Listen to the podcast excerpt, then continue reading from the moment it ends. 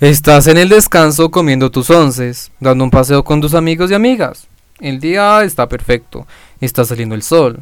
Y es que recién acaba de llover, por lo que hay un ambiente entre frescura y humedad delicioso.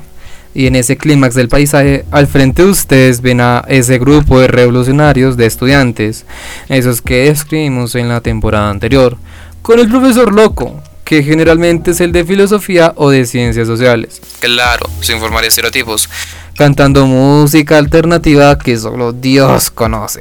Al mismo tiempo que danzan en círculos, ya sea bien imitando una danza de alguna tribu indígena o autóctona, o ya sea porque quieren invocar al mismísimo Satán. Sea como sea, siempre ves a ese profesor un tanto diferente a los demás mientras que los otros profesores están constantemente en los tradicionales estándares de formación académica, aplicando el obsoleto sistema de educación que consiste en dictar un tema y luego evaluarlo, sin tener en cuenta en la mayoría de los casos esa interacción estudiante-profesor que mejora la adquisición de conocimientos o sin siquiera ver qué mejores puede aplicar a su clase. El profesor alternativo siempre tiene maneras un tanto peculiares de dictar la clase y eso depende de la situación, pero por mencionar algunas, realiza la clase, por ejemplo, mediante el uso de videojuegos, algo que actualmente se llama gamificación, o que trata de llevar, mm, no sé, pergaminos históricos, sustancias químicas raras, bueno, claro, no tan raras, o recursos interesantes o llamativos para que el aprendizaje sea más vívido y menos teórico. En algún momento de nuestras vidas hemos tenido ese profesor alternativo o como en la música sería la canción indie. Ese profesor que sale de cualquier estereotipo que nos imaginemos en el espectro general de la educación. Es ese profesor que de los pocos uno como estudiante logra conectar y que logra por parte de nosotros los, los estudiantes adquirir conocimientos valiosos, ya sean relacionados con su clase o para la vida en sí misma. Es ese profesor en cierto grado no es muy del agrado de otros profesores o de coordinadores o coordinadoras por ser entre comillas diferente. Pero pues es que realmente necesitamos más de esos profesores para que la educación adquiera mejoras significativas. En alguna institución educativa, colegios, escuelas o universidades pueden faltar esos clichés profesores que están en todo proceso educativo en una persona, llamándolos como los tronchatoros, la solterona o el solterón, el matador o los trientes del diablo. Ya fuese porque sus asignaturas fuesen difíciles de pasar o no, porque su forma de ser era del agrado o no de los estudiantes o profesores.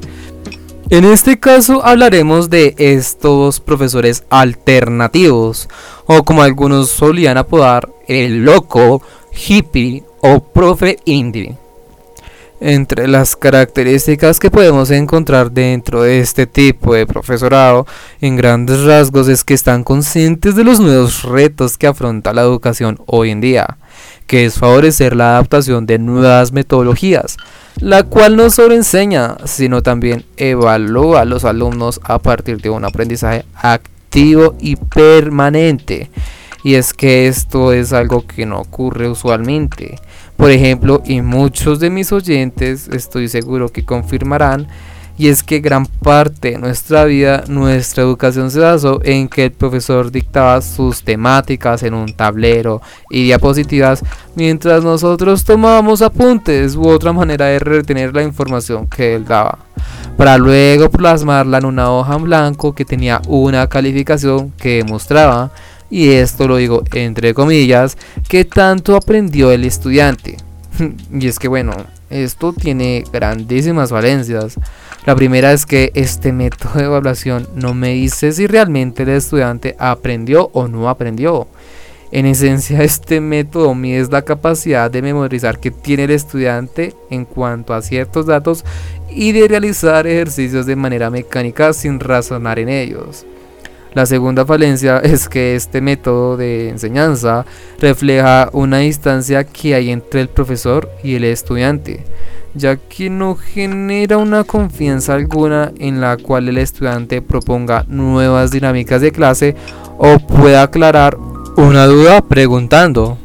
Con respecto a lo anterior, el profe alternativo busca nuevas estrategias de educación que primero mejore la cercanía de profesor-estudiante.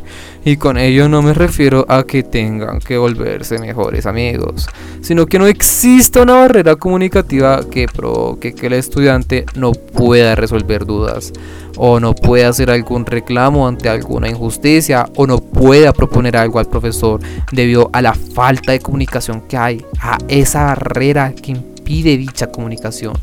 Y segundo es que se logra un aprendizaje consciente por parte de los estudiantes. Es decir, que no sea un aprender por aprender, sino un aprendizaje para la vida. Hablando acerca de más y más, más y más características de este espectacular tipo de profesor, eh, según el artículo que encontré titulado El docente del siglo XXI, escrito por la Universidad Técnico Machala de Ecuador, está que estas personas impulsan el progreso y rendimiento de los estudiantes, tomando en cuenta las necesidades individuales de cada uno. La otra es que contribuyen al desarrollo de competencias que favorecen el aprendizaje autónomo y el trabajo en equipo. Y por último, otra de las características más importantes que en lo personal considero es que mantienen, se mantienen actualizados en el uso de tecnologías y hacer uso pedagógico de los recursos innovadores. Y es que esto es de suma importancia, ya que estamos en un mundo de constante innovación tecnológica y científica, que en sus usos en las áreas de la educación pueden ser muy poderosos para el proceso de educación del estudiantado. Pero agregando otra característica igual de importante que se puede añadir a este tipo de profesores es que evalúan y mejoran los planes de enseñanza y de su propia práctica como docente. Y con ello me refiero a que suelen estar dispuestos a recibir la crítica, obviamente la constructiva, para que sus métodos sean acordes a las situaciones del momento y de la hora y vayan evolucionando, lo cual es beneficioso para él y para su relación con los estudiantes y es que por otras, otras características, es que cabe la pena mencionar que son creativos y dinámicos, basan la enseñanza en la investigación y adquieren un rol capaz de identificar y solucionar las necesidades de la educación, centrados en las nuevas necesidades de las sociedades actuales y modernas. Y bueno, esto ha sido todo por hoy en la segunda temporada de La Lonchera de Sal. Recuerden que todas las semanas hay un nuevo episodio. Eh, me disculpo, eh, por cuestiones de la universidad no, no pude cumplir mi promesa en cuanto lancé el primer capítulo de la segunda temporada, pero ya como estamos en verano a mitades de junio, ya tengo tiempo y ya pueda subir, esta vez sí cada domingo o cada lunes, un nuevo episodio. No olvides seguirme en redes sociales, en Twitter como Malevaro, en Instagram como Malevaro Peso 22 y en TikTok como Malevaro 22. Muchas gracias por su atención y recuerden empacar su lonchera de emocionales saludables. Nos vemos pronto.